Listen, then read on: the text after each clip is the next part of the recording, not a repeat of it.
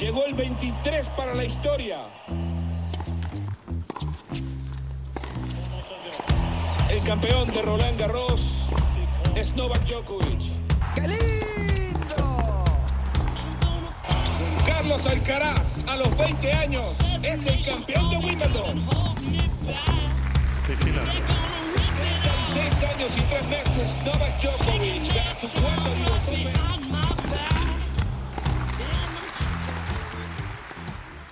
Bienvenidos a todos a un episodio más de Tenis Piochas. Soy Lalo Cristóbal y estamos listos para arrancar con el primer Grand Slam del año desde Melbourne, Australia. Se viene un torneazo donde el camino de todos los jugadores top es complicadísimo. Ya empezó desde el domingo y, ya jugaron un par de partidos varios jugadores. Vamos a hablar de los picks, vamos a hablar de los torneos de hace un par de días que también se jugaron en camino a este primer Grand Slam. Y bueno, ¿cómo están señores? Rulo, traes cara como de cuando Kirgos llega de, del primer pub de Wimbledon. ¿Cómo estuvo esa influencia, cabrón? Buenas tardes, mis estimados piochas. En efecto, estuve fuera de circulación toda la semana pasada después de grabar. Me dio la famosa influencia y no, no se la recomiendo a nadie. Pero bueno, pues nada, tuve ahí sin mucho que hacer y en una de esas, eh, lo bueno es que empezó el Australian Open. Como bien dijiste, ya fue la primera ronda que estaremos tocando. Por ahí también estuve viendo la segunda temporada de Breakpoint. Ya luego les platicaré, pero un, sigue, sigue sin convencerme. Pero emocionado de lo que donde ya estamos, que es en el primer Grand Slam del año, el Happy Slam, el Australian Open, que como bien dijiste, fue el primer día donde rompieron también récord. Vi que más de 50 mil personas el primer día estuvieron ahí. Pero bueno, antes, Jor, también para llegar ahí cerramos con algunos torneos pequeños que todavía acabaron el sábado antes de que empezara el domingo, ¿no? Así es, Rulo y Lalo, ¿cómo están? Yo todo bien por acá. Y sí, en efecto, primero en Oakland, el chileno Alejandro Tavilo le gana en dos sets a Taro Daniel, su primer título ATP.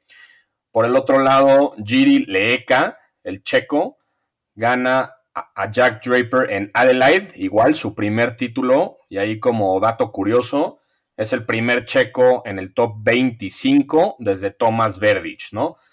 Y por el lado de las mujeres, Ostapenko gana en Adelaide su séptimo título a Kasatkina, y en Hobart, la estadounidense Emma Navarro vence a la belga Elise Mertens, ¿no? Igual su primer título en la WTA, ¿no? Entonces, básicamente esos fueron los torneos, pero lo más importante y relevante ahorita, como dijeron los dos, es el Australian Open, ¿no? Entonces, ya estamos ahí en el primer Grand Slam así de rápido.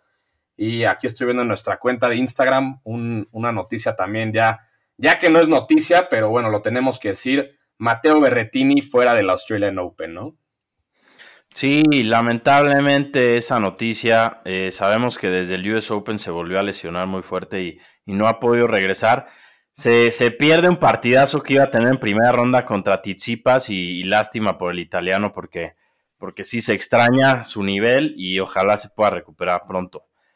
Pero aparte de eso, ya jugaron su primera ronda varios y yo creo que voy a mencionar por lo menos los, los que tengo aquí en la mente más importantes como Djokovic gana su primera ronda contra el gran croata Open Comer Prismic, que dio un muy buen partido y, y, lo llenó de elogios Djokovic, ¿no? Si pudieron ver ahí que ganó en cuatro sets y lo que dijo al final. Sí, la verdad se ve que el croata viene bien. Yo, yo no vi el partido, vi los highlights, pero sí, Djokovic le aplaudió bastante. De hecho, ahí el croata decía que su ídolo es Djokovic, así que fue un honor jugar contra él, pero, pero sí, lo, lo elogió bastante. Y yo también, el, el, siguiente que diría algo es Rublev, ¿no? Que jugó ahí contra el brasileño, Thiago, y se le complicó, ¿no? Ganó Rublev en cinco y festejó como si hubiera ganado todo el torneo. No sé si lo viste, Rulo. Sí, se le complicó también, le decían de Djokovic, fueron cuatro horas de partido y lo que estaba viendo es también igual Tsitsipas, eh, perdió un set y luego ganó. Ahorita Félix hace todavía unas horas le ganó a Tiem. Entonces, partidos duros es la primera vez en la temporada que todos los jugadores están jugando de 3 a 5.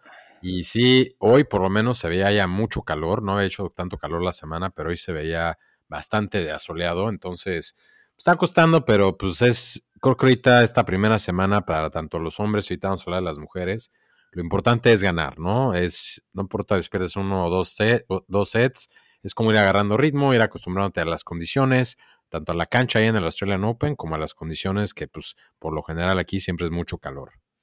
Sí, 100% con eso, porque además hay varios jugadores que llegan sin jugar ningún torneo de, de entrenamiento rumbo a Australia, ¿no? Pero aparte de Rublev que casi pierde, también Fritz tuvo un partido a cinco sets que se complicó, pero otras de las victorias notables fueron Ben Shelton, ganó en tres sets, ¿quién más? Ganó Musetti, ganó Tizipas, ganó Sinner, Medvedev. ganó Medvedev, ganó Tiafo, ganó Kachanov, ganó Alex de Minaur. Más bien también, ¿no? Las pocas sorpresas, bueno, ya no tan sorpresas.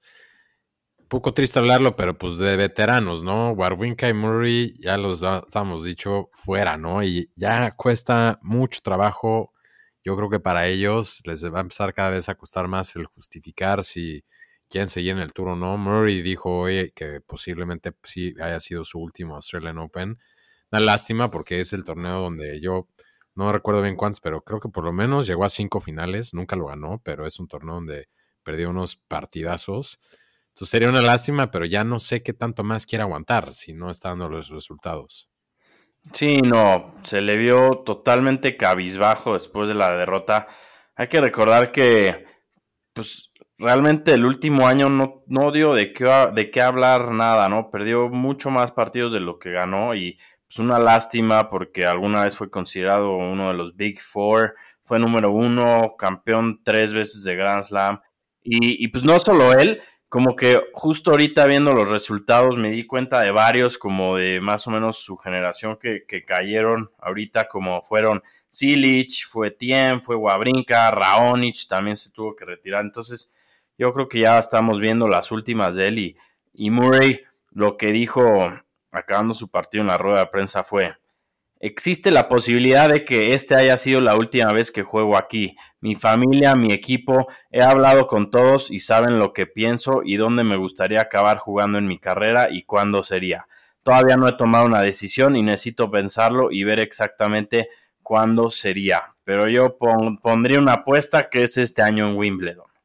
Sí, con esos comentarios creo que hay que leer entre líneas y sí se va a retirar ahí en su hometown probablemente, ¿no? Pero también otra sorpresa antes de pasar ahí a, los Roads a la final de los top 2, digamos, la del italiano, el juvenil Coboli, saca al primer sembrado del draw, saca al chileno Nico Jarry, ¿no? Y festejó como loco el italiano, la verdad muy mal del chileno Nico Jarry. Sí, y la verdad, nada así, ningún shocker hasta ahorita, ¿no? Fritz estuvo a punto, se fue a cinco sets y estuvo a punto de sí se vio sufriendo, ¿no?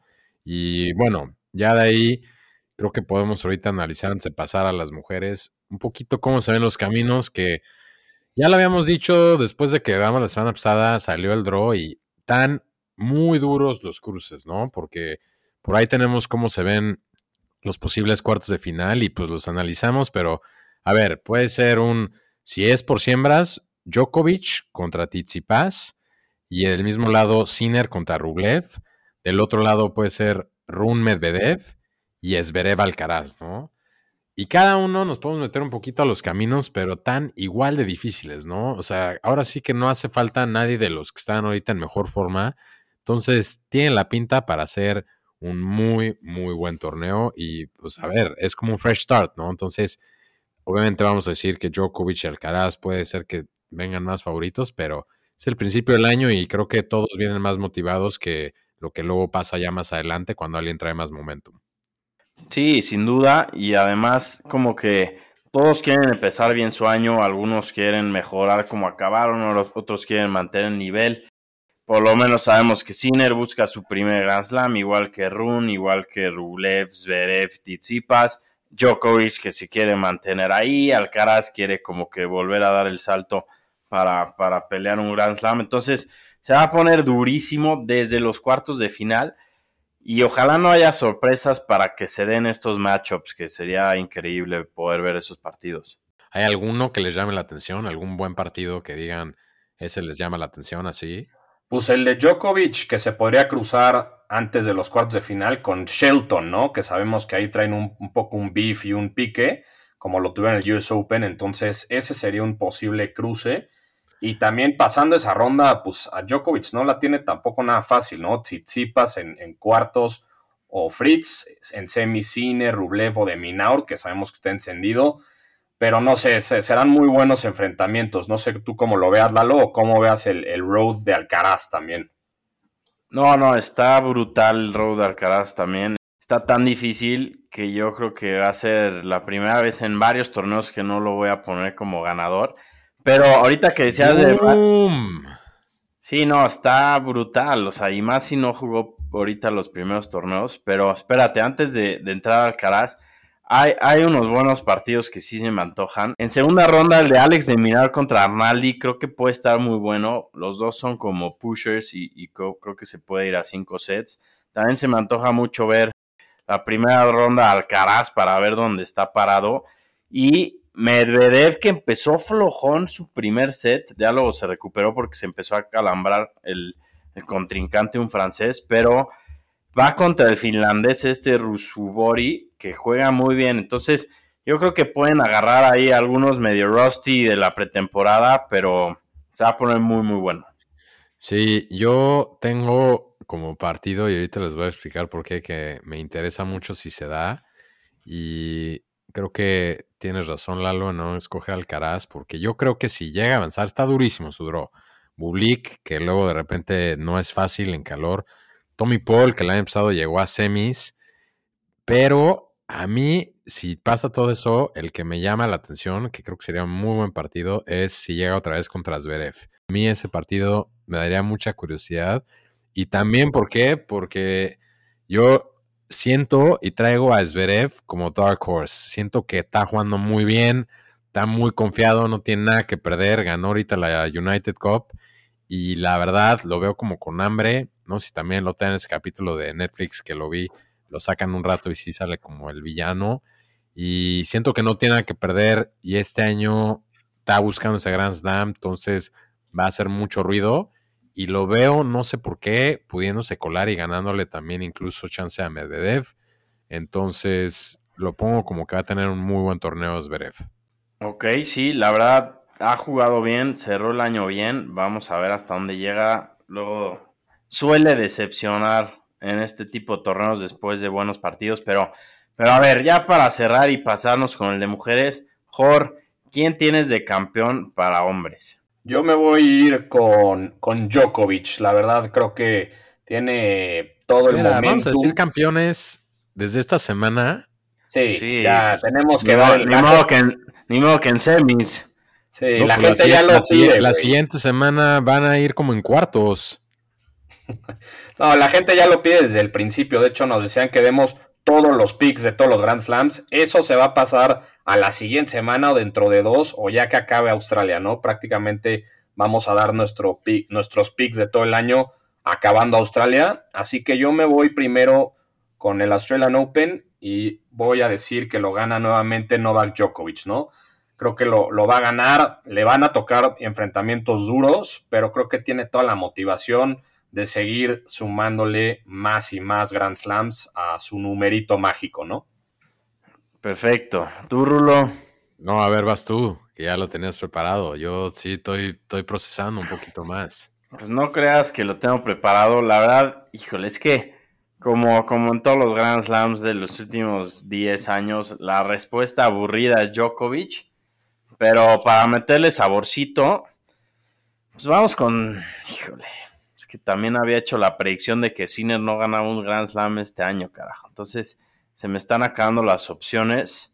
Voy a, a poner como un Dark Horse lejanísimo a, a Rune. Ándale, arrume.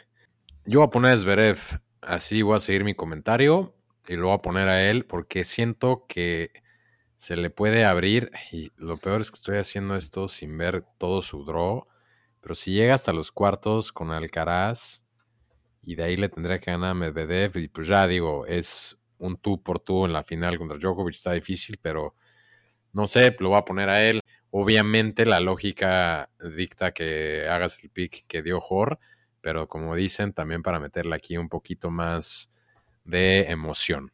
Muy bien, pues así ya la dejamos. Lalo, para que sepas, Rulo dijo Zverev. Lalo está en la luna. Lalo no, Lalo hoy no, no sabemos en qué, qué, está pensando. Es lunes y ve que trae muchos pendientes.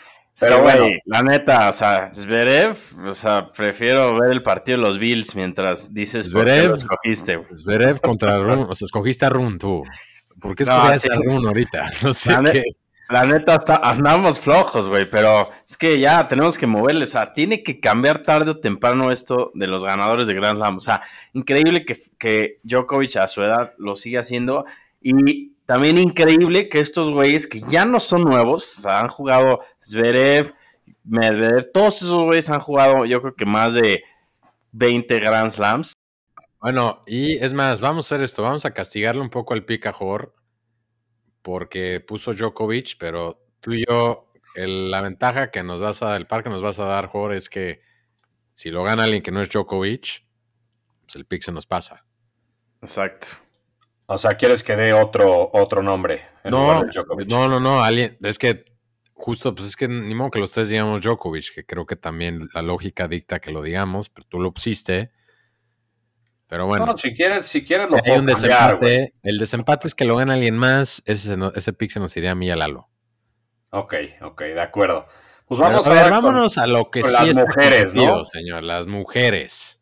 Sí, y aquí ya hay sorpresas, ¿no? O sea, los projected quarterfinals por sembrados, sembradas, perdón. La primera llave literal ya no se cumplió, que sería Swiatek, la número uno, contra Bondrousova, que era la número siete. Bondrousova ya cayó, literal. Fue la gran sorpresa por ese lado. Y bueno, el que sigue sería Rivaquina contra Pégula, partidazazazo sería ese. Sakari contra Coco Gauff y Ons Javer contra Zabalenka. Que ahí también me freno un poco con el de Ons Javer Zabalenka. Se le viene un partido muy complicado a Ons Javer que va contra la juvenil de 16 años, Andreva, ¿no? Va a ser un partidazo. Así que el de mujeres se está poniendo cada vez mejor y mejor, ¿no? Oye, perdón mi ignorancia, Jor. Sí, sé perfectamente quién es Andreva, pero esa es la que trae de coach a Nicolás Mazú, ¿no? O no sabemos. Uy.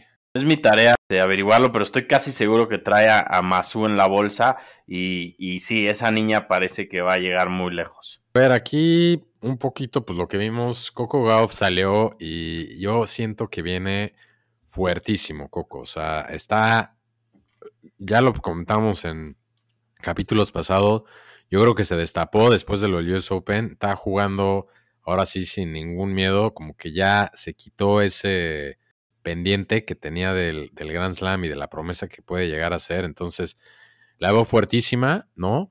Entonces, yo creo que ahorita la pondría de favorita a ella, la verdad. Porque estoy viendo aquí su draw y no, la verdad no veo, veo mucho más difícil el de Swiatek, ¿no? O sea, el de Swiatek, Swiatek tendría que jugar contra Rivaquina y Zabalenka y Coco sería Zabalenka en la semi, que le ganó muy fácil el US Open, bueno, no muy fácil, pero le ganó y Swiatek en la final. Entonces, híjoles, me estoy, no sé qué opinen, pero me estoy saboreando un Swiatek Goff de final. Oye, Lalo, antes de que digas algo, nada más para aclarar, Masu está entrenando a otra promesa, no rusa, sino checa, que es, tiene 16 años y es Brenda Fruritova. Así que Andreva es la rusa, que en Wimbledon fue como su breakthrough, pero nada más para que quede claro. Gracias, gracias por completamente desviar el tema. Estamos hablando de No, no, nada cuál más va a ser que- la final proyectada. Swiatek Coco Goff. Bueno, gracias por la aclaración, Jor. Y Rulo, esa final estaría durísima, pero yo estoy en desacuerdo. Solo, solo para saber, entonces, ¿tú vas con Coco Gauff para llevarse todo o, o solo para llegar lejos? No, yo digo que lo va a ganar Coco. Ok, bold statement. A contrario de ti, creo que Iga Swiatek va con todo creo que ya se siente más cómoda en la cima del mundo que antes, con la presión, con todo. Creo que terminó muy bien el año pasado ganando los, los finals en Cancún y creo que sí puede levantar su primer Australian Open. Entonces yo voy con Swiatek. Creo que, que se puede enfrentar a Zabalenka en la final, que es la campeona defensora y que normalmente estas condiciones pues es como pez en el agua la, esa, esa mujer. Entonces Zabalenka le ganaría a Goff en tu predicción en la semifinal. Correcto. Jor, Yo me voy a ir igual diferente que ustedes. Yo me voy a ir con Elena Rivaquina, que creo que empezó muy bien el año. La verdad. No, y de hecho en cuartos se enfrentaría a Pégula, ¿no? Entonces sería desde la ronda de cuartos ganarle a Pégula, que no es nada sencillo, en semi a Swiatek, que sería a la número uno, y en la final a Zabalenka, que siento que como que ya le agarró un poco la medida. Sabemos que le ganó al principio del año bastante fácil, entonces yo voy a pon- poner a Elena Rivaquina para llevarse el Australian Open.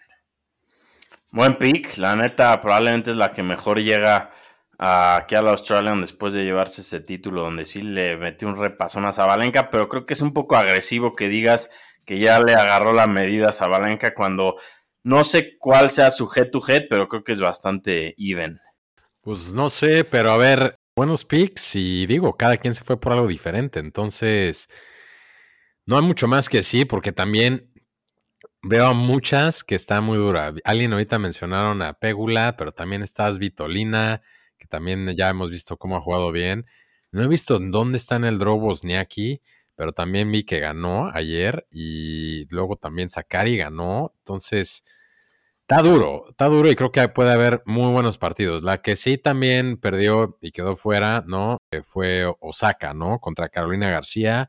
Osaka poco a poco tratando de regresar, pero bueno, Caro García no juega nada mal pues le ganan dos sets.